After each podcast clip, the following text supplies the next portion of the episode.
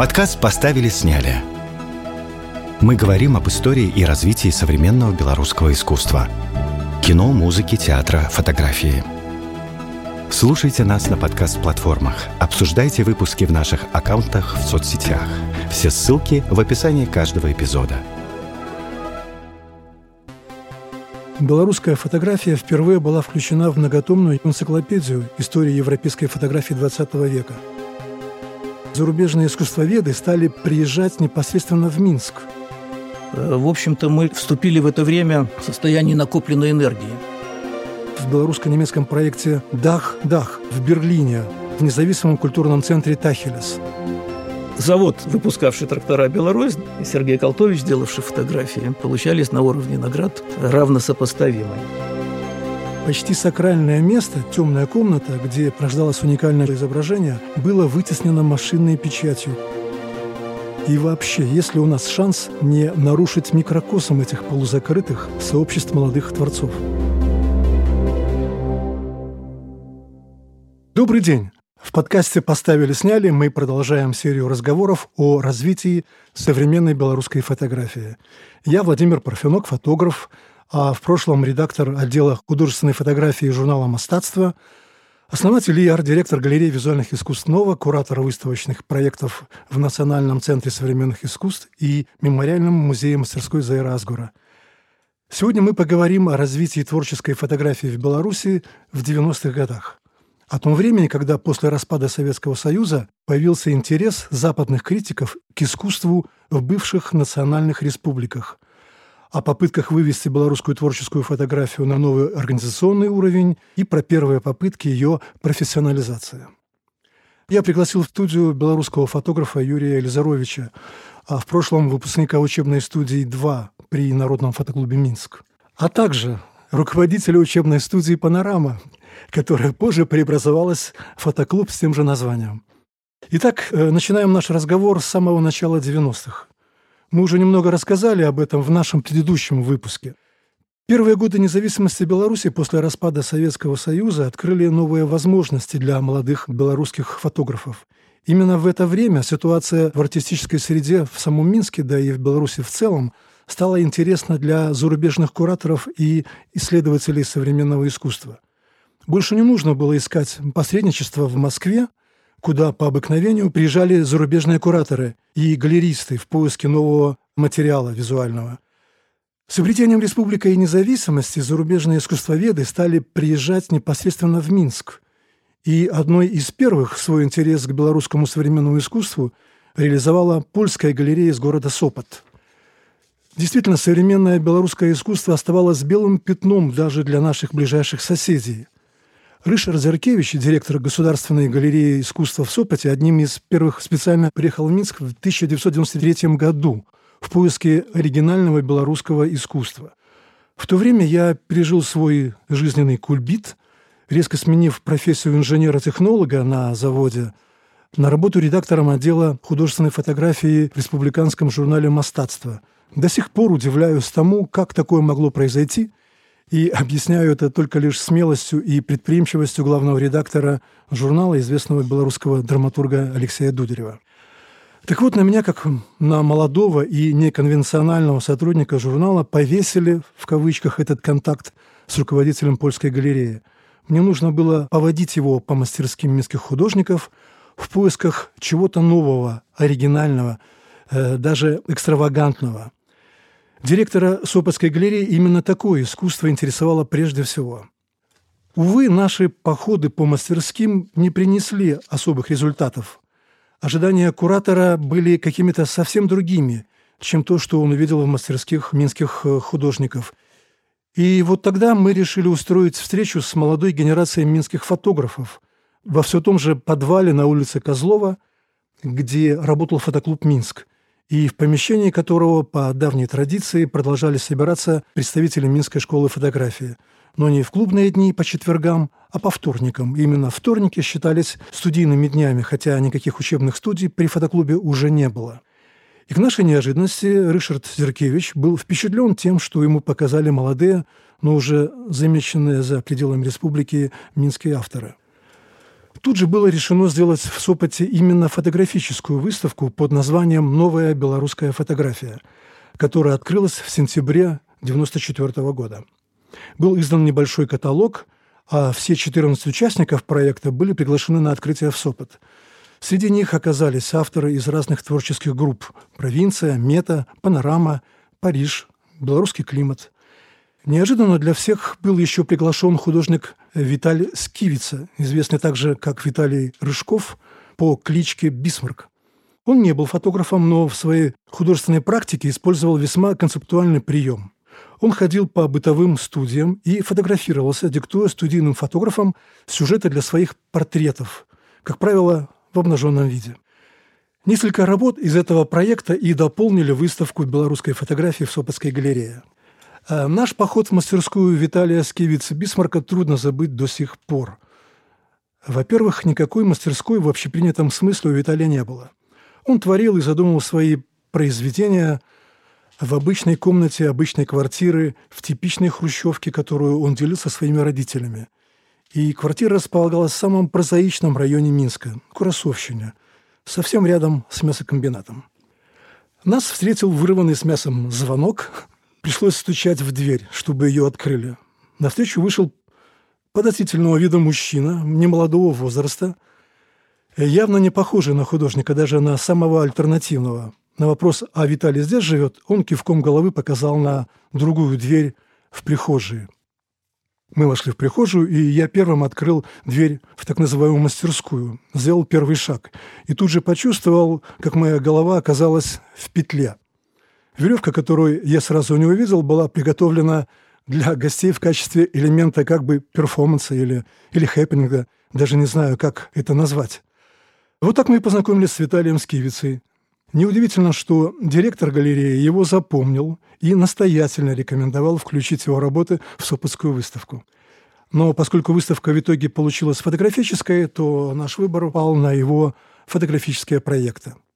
Хотя с его стороны было и более радикальное предложение. Например, на открытии выставки сделать перформанс с трупом, который он бы раскрасил краской защитного цвета.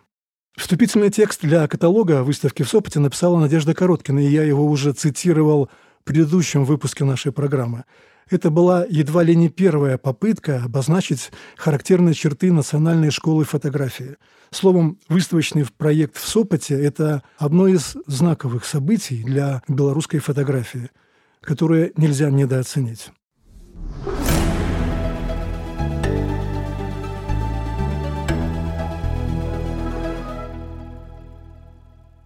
Параллельно с польским проектом большой интерес к новому белорусскому искусству проявили и специалисты из Института по культурным связям ИФА из Германии. В Минск приехала куратор из Берлина Эвелин Фишер, которая фактически и сформировала весь выставочный проект под названием «Фотография из Минска». И в него вошли работы пяти минских авторов – Сергея Кожемякина, Галины Москалевой, Игоря Савченко, Владимира Шахлевича и мои – к открытию выставки был подготовлен отлично отпечатанный каталог, главный текст для которого написал Валерий Лобко, подведя итог своим учебным инициативам и рассказав в тексте кратко об истории фотографии на территории Беларуси. Впервые в тексте прозвучала идея о преемственности между авторами разных периодов развития фотографии в Беларуси – Валерий создал своеобразный исторический мостик между фотографами XIX – начала XX века, работавшими на территории Беларуси, и новой белорусской фотографией конца 80-х – начала 90-х годов. Сам Валерий Лобко не был участником выставки и не влиял на кураторский выбор, но как основоположник Минской школы фотографии он дал высокую оценку работе берлинского куратора – который очень точно почувствовал интенционные особенности Минской школы и выбрал наиболее характерные работы, отражающие ее дух. Выставка фотографий из Минска прошла в Берлинской галерее ИФА в октябре-ноябре 1994 года. На нее были приглашены все участники проекта, включая Валерия Лобко. Большой интерес к молодой белорусской фотографии проявил и искусствовед из Минска Евгений Шунейко, который в это время был в Берлине на стажировке – это был один из немногих случаев, когда преподаватель Белорусской академии искусств отнесся к белорусской молодой творческой фотографии с нескрываемым интересом. Позже этот интерес к фотографии Евгений Шуник реализует в белорусско-немецком проекте с двойным названием «Дах-Дах», где слово «дах» пишется по-белорусски и по-немецки, который был осуществлен в Берлине э, в независимом культурном центре «Тахелес». Первая выставка «Дах» перерастет в фестиваль современного искусства, а несколько его выпусков в 2000-х годах будут показаны также и в Минске. И фотография на этом фестивале будет занимать ощутимое место – Выставка фотографий из Минска спустя год ее показа в Берлине была привезена в Минск и уже в видоизмененном формате показана в галерее современного искусства «Шестая линия», благодаря усилиям открывшегося в Минске отделения Института имени Гёте, которое возглавляла тогда Вера Багальянс. Она приложила много усилий, чтобы в Минск стали привозить выставки современного немецкого искусства и фотографии.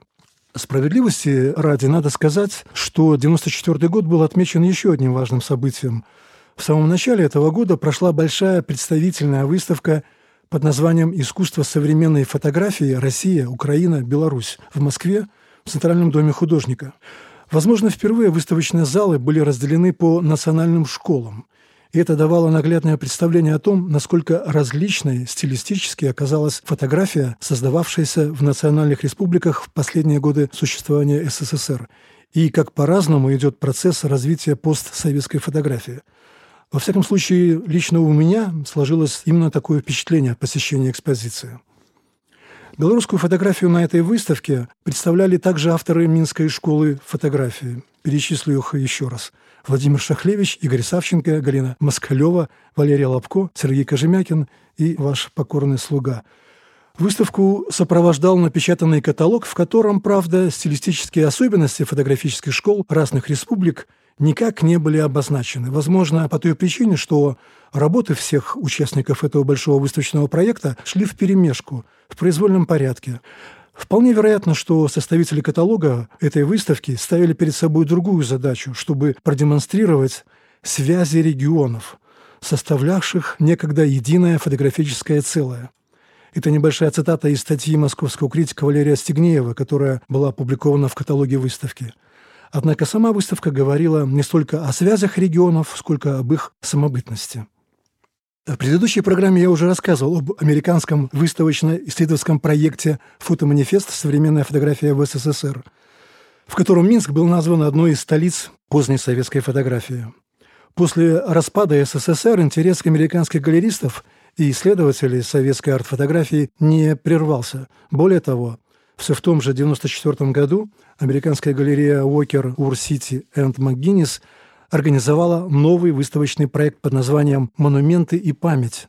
Размышления о бывшем Советском Союзе», в который были включены работы фотографов из трех советских так называемых фотостолиц – Москвы, Ленинграда и Минска. Всего в проекте участвовали фотоработы девяти авторов, причем четверо из них – это фотографы Минской школы. Опять назову Галину Москалеву, Сергея Кожемякина, Игоря Савченко и и себя.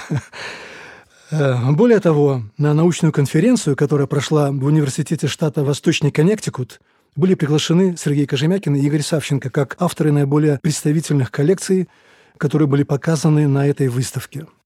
Этот факт многое говорит об особом интересе американских критиков к Минской школе фотографии.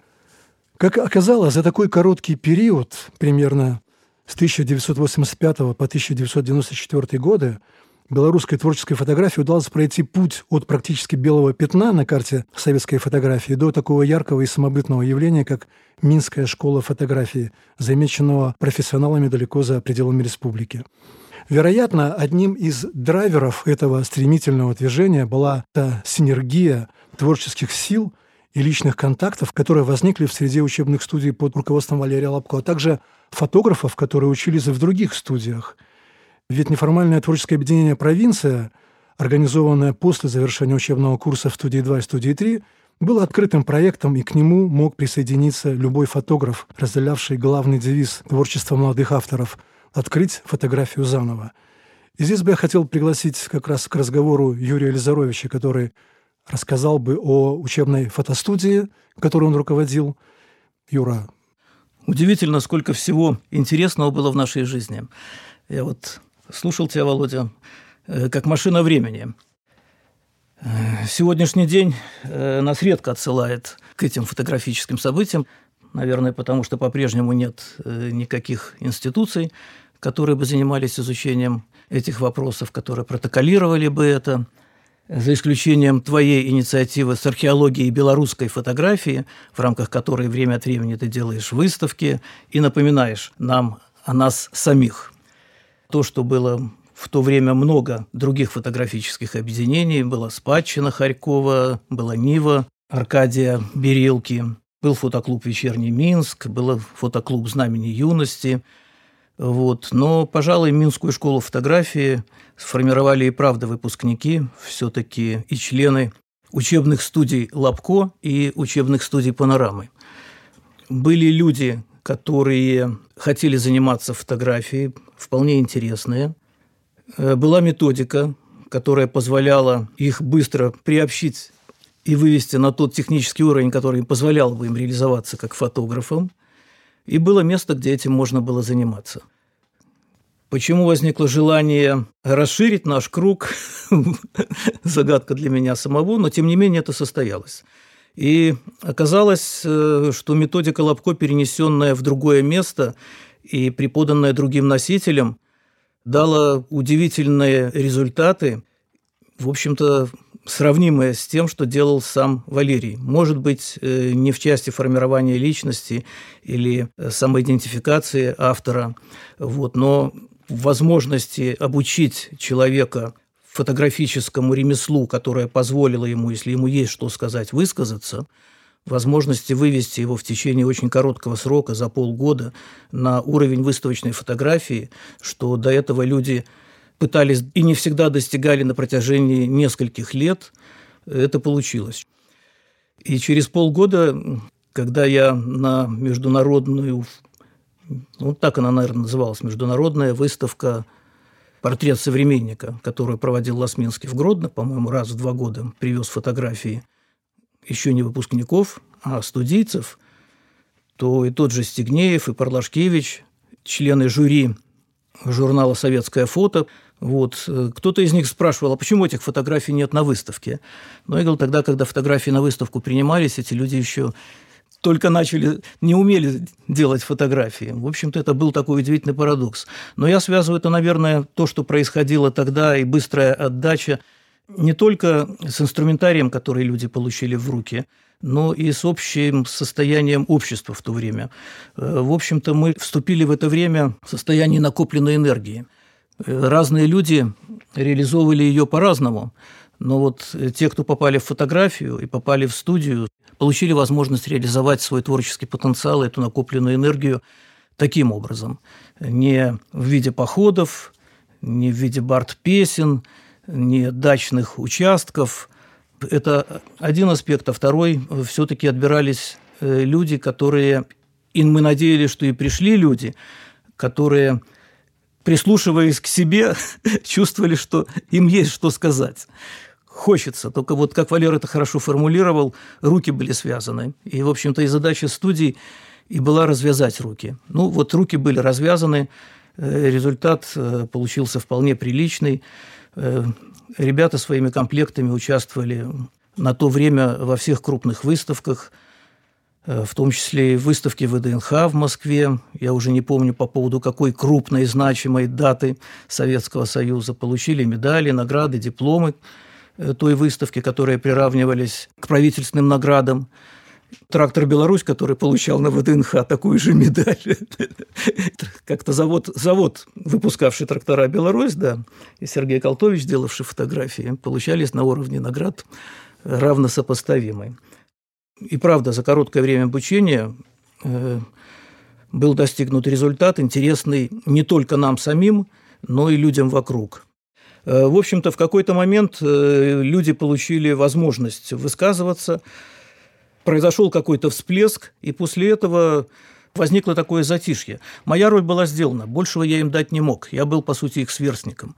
Я был таким же участником процесса, как они. И хоть меня называли там сенсей, но таковым я не был. Нам с тобой повезло больше. У нас Валера все-таки был человек большего возраста, большей информативной базы, другого системного мышления. И вдруг все начало меняться. начала рушиться система, в которой мы существовали. Начал рушиться, распадаться Советский Союз. И вот, как ни странно, в этой ситуации студийная деятельность и клуб получил вторую жизнь. Э, во-первых, возникли новые контакты, которые позволяли людям реализоваться, а во-вторых, э, для многих это фотография, которая была до этого средством самовыражения и средством, как Надя Короткина когда-то сказала, способом интеллектуального проведения досуга, э, стала средством существования. Но, к сожалению, став профессиональными фотографами, многие из них, став профессиональными фотографами, э, перестали заниматься арт-фотографией. Подкаст «Поставили, сняли». Я Владимир Парфенок и Юрий Елизарович, наш гость. И сегодня мы говорим о развитии белорусской творческой фотографии в 90-х годах. В аккаунтах подкаста в социальных сетях, в Фейсбуке и Инстаграме мы иллюстрируем наши рассказы редкими интересными фотографиями. Подписывайтесь, изучайте, обсуждайте. А я бы хотел в нашем разговоре еще раз вернуться к американскому альбому «Фотоманифест. Современная фотография в СССР», потому что в аналитической статье, описывающей новые тенденции в поздней советской фотографии – содержится очень важное наблюдение и в определенном смысле предупреждение, сделанное американским арт-критиком Грантом Кестером. Процитирую фрагмент его статьи в переводе с английского языка. Творческая фотография в Советском Союзе более чем любой другой вид искусства ощущает на себе и даже в самое последнее время отсутствие всяческой социальной поддержки – Такое положение вещей трудно представить себе западному человеку, который привык к множеству фотожурналов, книг, галерей, школ, агентств, коллекционеров. В Советском Союзе фотография до сих пор не воспринимается как особая художественная форма с собственными законами развития. И тем более удивляет то, что при работе над этой книгой нам открылось. Неофициальные советские фотографы, несмотря на их изолированность, демонстрируют в своих работах многие общие закономерности, характерные для западных фотографов-постмодернистов. Однако будут ли эти работы неофициальных художников, фотохудожников, первоначально созданные не для широкого их использования, а только в расчете на узкий круг друзей, включены в международный культурный контекст? Если надежда на то, что лучшие образцы этого нового и интереснейшего материала – будут классифицированы, каталогизированы, собраны в коллекции, показаны на выставках, разрекламированы и изучены критиками и музейными специалистами. Будут ли они архивированы, проданы и куплены, выставлены на аукционах и, наконец, широко репродуцированы? И понимаем ли мы, что вынесение на свет этого материала может разрушить саму его суть? И вообще, есть ли у нас шанс не нарушить микрокосм этих полузакрытых сообществ молодых творцов? Потому как чувство их солидарности может смениться чувством ревности и духом конкуренции. Кто первым прорвется в Нью-Йорк? Кто получит право на персональную выставку? Я привожу эту достаточно длинную цитату для того, чтобы объяснить те процессы, которые начали происходить и в белорусской неофициальной творческой фотографии в середине 90-х коллективный, так называемый коллективный студийный период развития творческой белорусской фотографии, характерный для конца 80-х, к середине 90-х сменился периодом развития персональных творческих карьер. И, как мне кажется, это принципиально важный момент для понимания логики всех дальнейших фотографических событий в Беларуси и за ее пределами с участием белорусских авторов. Именно к середине 1990-х годов коллективная выставочная активность начала затухать, а динамику стала набирать персональная творческая активность минских авторов.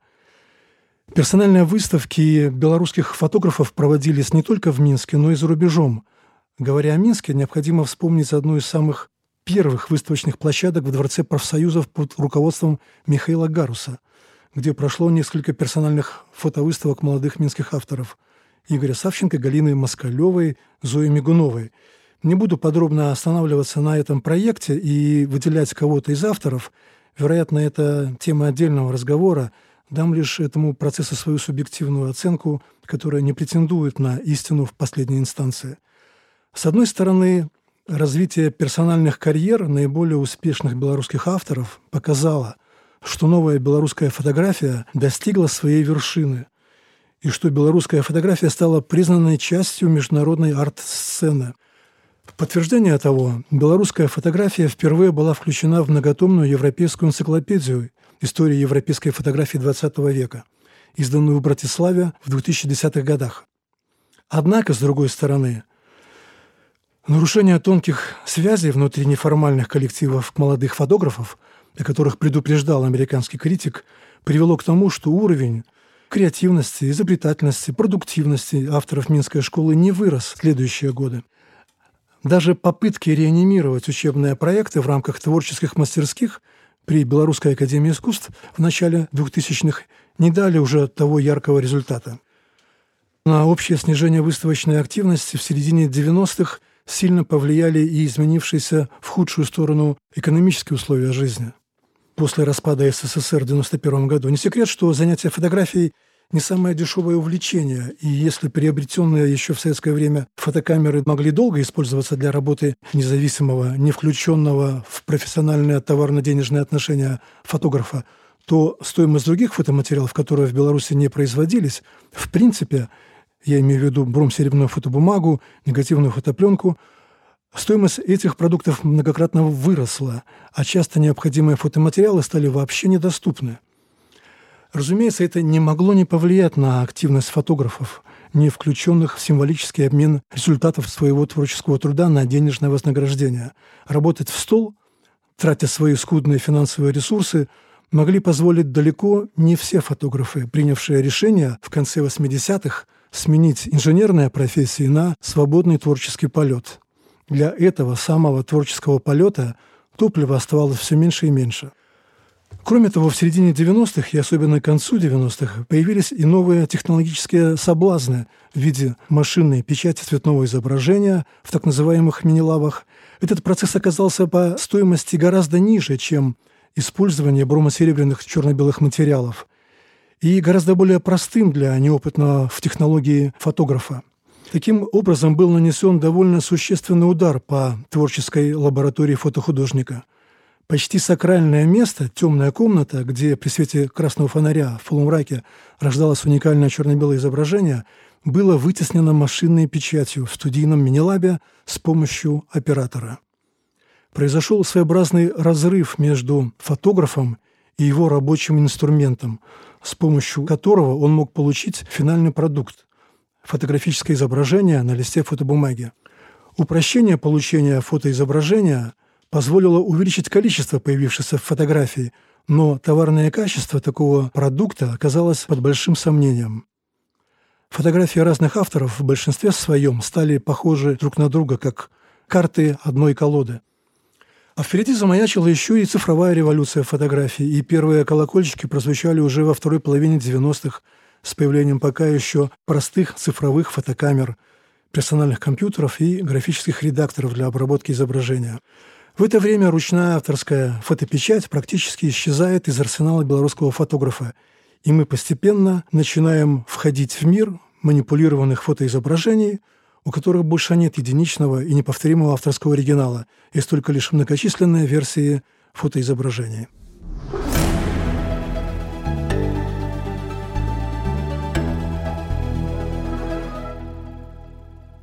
Для понимания логики развития фотографических событий в 90-е годы надо рассказать и о попытках профессионализации белорусской фотографии, которая созрела до идеи создания творческого союза слишком поздно и, как оказалось, в не самое удачное для этого время. В 90-м году вслед за созданием Союза фотохудожников России был создан Белорусский союз фотохудожников. На учредительном съезде молодая генерация взяла верх над представителями старой школы. Валерий Лобко был избран председателем созданного творческого союза, а многие молодые фотографы вошли в правление союза. Но последующие политические события не оставили никаких шансов встать союзу фотографов на ноги и развернуть свою деятельность для достижения главной цели – превратить занятие творческой фотографией в профессиональное занятие, а не оставаться любимым хобби. Устав Союза создавался по старым советским шаблонам – которые предполагали активную зависимость от финансирования Министерством культуры. И с развалом Советского Союза многие культурные проекты в республике перестали получать какую-нибудь финансовую поддержку. Через несколько лет своего существования Первый Белорусский союз фотохудожников самоликвидировался. А многие молодые фотографы просто ушли из профессии и переключились с творческих проектов на коммерческие. Нужно было как-то выживать. Также важным моментом на пути к профессионализации творческой фотографии в Беларуси я считаю деятельность единственного в республике журнала по искусству «Мастатство Беларуси» или просто «Мастатство», как он стал называться после перехода в редакцию в 1991 году в качестве главного редактора Алексея Дударева. Новый редактор – новые идеи. Так в редакции журнала решили больше внимания уделять искусству фотографии. И совершенно неожиданным образом – меня пригласили в состав редакции вести рубрику «Мостатское фото». Не обошлось без рекомендаций Дмитрия Подберезского и Валерия Лобко, который еще в 1987 году сделал публикацию в журнале об итогах работы учебных студий. Та первая публикация Валерия Лобко в «Мостатстве Беларуси» о молодой белорусской фотографии называлась «Шлях до нового бачення». Симптоматичное название – так в мастатстве появилась постоянная рубрика, рассказывающая о современной белорусской фотографии и ее истории. А благодаря моим связям с другими зарубежными фотожурналами в мастатстве стали регулярно появляться переводы статей о зарубежных фотографах и событиях фотографической жизни в других странах. Без малого 10 лет я проработал в журнале, и за это время мы прошли большой путь по продвижению белорусской творческой фотографии, по формированию ее облика – в журнале освещались все значимые выставочные проекты, которые появлялись в Беларуси. Также мы пытались определить их место и на европейской фотографической карте. В середине 90-х, когда нехватка пишущих авторов об искусстве и, в частности, о фотографии для мастаства стала ощущаться особенно остро, а количество фотовыставок достигло своего минимального предела, ситуацию спас случай – мне повезло познакомиться с молодыми белорусскими философами Дмитрием Королем и Александром Давыдчиком, чьим рабочим местом оказался отдел маркетинга Центральной публичной библиотеки имени Янки Купалы в Минске. Библиотека располагала прекрасным актовым залом и всегда была открыта всяческим выставочным проектам, благодаря очень прогрессивному руководству, директору Людмиле Викторовне Сулохиной, так и произошло одно из знаковых событий в белорусской фотографии 90-х – создание некоммерческой галереи визуальных искусств «Нова». Библиотека Янки Купалы охотно откликнулась на эту идею, и 8 декабря 1996 года проектом «Автопортрет другого» галерея «Нова» заявила о своем открытии. Молодые философы, к которым присоединились чуть позже еще и Арсен Меликан и также Нелли Бекус – были весьма заинтересованы включиться в процесс генерации идей для новых выставочных проектов белорусской фотографии и особенно в процесс критического анализа фотографических выставок, показываемых в галерее и на других площадках Минска. Феномен белорусской фотографии оказался для философов весьма интересным объектом исследования. Можно сказать, что таким образом удалось создать своеобразный творческий процесс замкнутого цикла – создание выставочного проекта, далее его показ в публичной галерее, после этого анализ этого авторского высказывания критикам и, как финал, публикация материала в профессиональном журнале по искусству. Такая простая схема продуктивно работала до тех пор, пока я оставался в составе журнала «Мастатство». И даже после ухода из редакции в 2002 году я продолжал вести галерейный проект в библиотеке Янка Купала вплоть до 2009 года. А за все это время существования галереи «Нова» удалось показать более сотни выставочных проектов самых разных авторов, как белорусских, так и зарубежных, как молодых, так и именитых. А итогом более чем десятилетней работы стала книга «Творческая фотография в Беларуси. Опыт галереи Нова» и фотографического веб-альманаха «Фотоскоп Бивай». Сегодня это уже раритетное издание, тираж которого составил всего лишь 200 экземпляров, но у книги есть своя страница в Фейсбуке, где можно увидеть все ее содержание – фотографии и текста. Среди самых важных выставочных проектов, реализованных галереей «Нова», я бы назвал серию аналитических групповых выставок, в которых нам удалось соединить работы различных белорусских авторов, относящихся к разным направлениям, к разным школам и сообществам. Напомню лишь название этих проектов. Фотографии решающего момента «Белорусский вариант», частная история коллектива, ландшафт тела, тело ландшафта и фотография из машины. Этот цикл из четырех выставок – реализованных в 2000 году, как бы подвел итог десятилетних поисков белорусской фотографии. Галерея Нова стала также первым выставочным пространством для выставок современной немецкой фотографии, привозимых открывшимся в Минске отделением Института имени Гёте, а также для выставок польских, шведских, американских, бельгийских, чешских, французских фотографов. Белорусская фотография получила реальную возможность увидеть себя в зеркале других фотографических традиций. Фактически галерея стала новым местом творческой жизни белорусских фотографов во второй половине 90-х и 2000-х годов. Галерея оказалась также и местом примирения старой и молодой школ белорусской фотографии, и в итоге именно в галерее произошло еще одно важное событие – учредительный съезд нового фотографического общественного объединения фотоискусства в 2003 году, спустя 10 лет после закрытия первого творческого союза фотографов. А, пожалуй, такие события я бы выделил как основные, если мы говорим о белорусской фотографии 90-х и начала 2000-х годов. Безусловно, это личный и во многом субъективный взгляд на события фотографической жизни в Беларуси, и это преимущественно события, происходившие в Минске, и наверняка другие актеры белорусской фотографической сцены расставили бы акценты на других событиях, на других фактах, других именах, которые проявили себя в 90-е годы. С вами был подкаст «Поставили-сняли». Я Владимир Парфенок и Юрий Елизарович, наш гость – постарались рассказать вам о 90-х, когда белорусская творческая фотография делала шаги на пути к своему профессиональному признанию. Спасибо за внимание. Подкаст «Поставили, сняли». Мы говорим об истории и развитии современного белорусского искусства. Кино, музыки, театра, фотографии. Слушайте нас на подкаст-платформах. Обсуждайте выпуски в наших аккаунтах в соцсетях. Все ссылки в описании каждого эпизода –